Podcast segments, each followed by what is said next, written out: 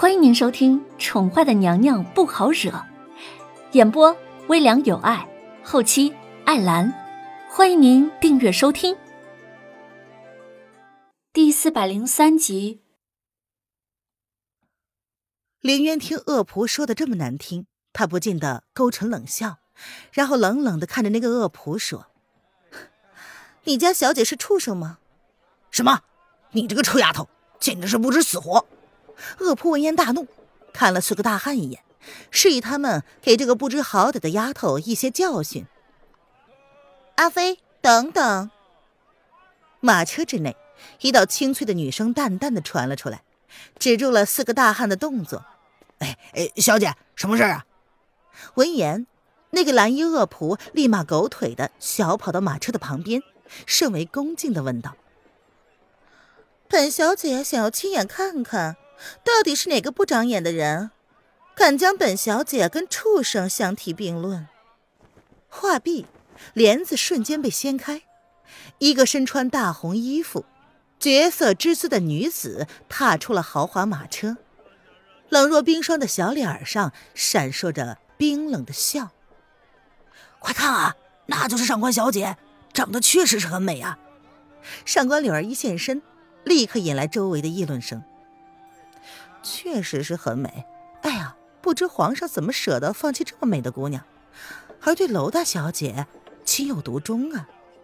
有人赞同道，还有人好奇，真不知道娄丞相家的小姐长得到底是怎么样的角色，居然连号称第一美人的上官小姐都被比下去了。谁知道呢？真是世事多变呢！想当初，凭上官柳儿的美貌，吸引了多少青年才俊登门求亲呢？哼，如今上官小姐可是皇上抛弃的，就算是长得再美，也没人敢要了呀。哎，不知道是不是上官小姐有什么隐疾？听说进宫那么久，皇上连碰都没碰她一下，这样的女子是不是有什么问题呀？有人开始小声的八卦道：“住口！”你们这些刁民，居然敢议论我们家小姐！信不信本大人让人将你们一个个狗头都摘下来，给我们家小姐当球踢啊？那个叫做阿飞的恶仆闻言，恶狠狠地瞪着议论纷纷的百姓，瞬间吓退了好多人。哼，长得这么丑，也好意思出门？难道没人告诉过你，遇到本小姐的马车就要绕道而行吗？上官柳儿忍着满腔的厌恶，扬起了绝色的笑容，用恶毒的语气恭敬凌渊的长相。凌渊的目光让他很厌恶，那双眸子跟他曾经最讨厌的女人长得一模一样。有啊，有人曾经提醒过本姑娘，遇见了一只畜生的话不能嫌弃，但是遇到了一群畜生的话，那就真的要绕道而行了。真的对不住啊。小女子很抱歉，没有听劝。林渊闻言，淡淡的看着上官柳儿阴狠的目光，他嘴角勾起的幅度并没有隐去，只是用漫不经心的语气，不紧不慢的说。说完，还煞有其事的向后退了一步。人群之中，有人似乎听懂了林渊的灰色幽默，憋不住的笑了出来。你，你竟敢！上官柳儿自然听到了那耻笑声。他盯着林渊，咬牙切齿：“我为什么不敢？”林渊云淡风轻的看着上官柳儿，对于这个女人，他竟然意外的感觉并不陌生，仿佛记忆之中也曾经有过这样的场面，像是上辈子的记忆，也有这么一张小脸儿，也是如此气急败坏。可是他觉得，似乎又不像现在这样，那双美丽的眼睛里。除去内心深处深深的自卑之后，只剩下高傲和阴冷。林渊有些怜悯的看着眼前的女子，如果一个被人抛弃之后的女子只能用如此肤浅的高傲面对天下的话，那么长得再美也只剩下表面了。将他那张让人讨厌的丑脸给本小姐撕了！上官柳儿忍着在心中已然翻在胸口的情绪，她扬起了下巴，冷冷的下令。虎落平阳被犬欺，他今天就是要让所有的人都知道，就算他们上官家失去了朝廷的倚靠，也不是他们这些刁民可以惹得起的。哎呀，看来这姑娘要遭殃了。上官家虽然被踢出了四大家族，可是财力依旧让人不敢招惹啊。没想到这个上官美人长得京城第一美，不过那颗心呢，也不是一般的恶毒啊。可惜啊，已经沦落到了要跟路人女子比美的地步，毒如蛇蝎，毫无风度。哼，怪不得皇上不要她。当今皇上英明，自然不会肤浅的看上这样一个女人。闻言，有人不怕死的摇头，心里想着要不要上前帮这个姑娘一把。臭丫头，今天算你倒霉！我们家小姐心情不好，就只好毁了你这张小脸儿来取悦她了。那就只好试试了。林渊听到围观群众的评论，他耸了耸肩。平日里他也是个事不关己、高高挂起的围观群众，所以索性自己有难的时候，也没有指望有人能够伸出援手。他冷眼看着四个大汉渐渐的将他围成了一个圈儿。让他无处可逃。林渊勾唇，双手环胸，正好他找到了这个机会，可以试试他的身手到底如何。除了上次愤怒之中从那个歇斯底里的女人手中抢回了灵儿，当时他也只是出于本能，根本忘了这回事儿。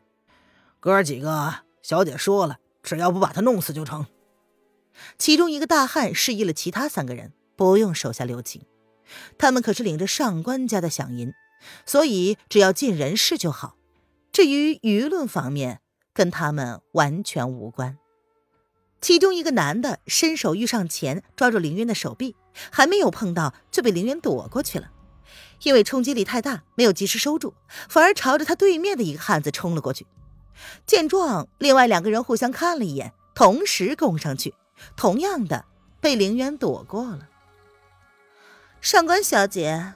看来你请的打手手脚都不太灵活，连人都抓不住，可别到了最后反而被本姑娘给教训了。林渊躲过一击，伸手给了大汉一掌，四个人抱成了一团。他勾了勾唇，冷眼看着脸色已经难看的黑成猪肝色的上官柳儿，然后若有似无的朝马车内看了一眼。他似笑非笑的对上官柳儿说。二哥，你听到没有？人家都已经准备给上官家头上撒野了，你还是准备默不吭声吗？上官柳儿握起了拳头，高高的站在马车台上，见凌渊如此嚣张，不由得开口咬牙，冲马车内说道：“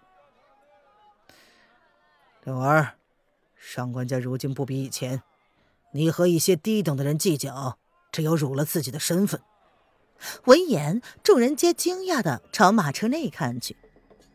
大家既以为马车上只有上官小姐一个人，没想到上官家的二少爷竟然也在，这一下可是热闹了。可是，你就打算这样忍气吞声的，让人家看我们上官家的笑话吗？上官柳儿闻言，先是一愣，随即心有不甘的说。闻言，全场都安静的盯着马车。似乎都在等马车内人的回应，生怕漏听了什么东西一样。二哥，良久都没有听到回应，上官柳儿忍不住的再次出声提醒：“唉，要不然你想怎么样？”沉默了半晌，马车内传来了该男子无奈的叹息声。上官家世代经商，到了上官镇南这一代，居然将女儿送到皇宫。这已经有违祖上的族规了。上官家的老二上官一破，当时就一直劝阻妹妹不要进宫。如今上官柳儿不仅没有得到后位，还联合父亲一起谋篡皇位。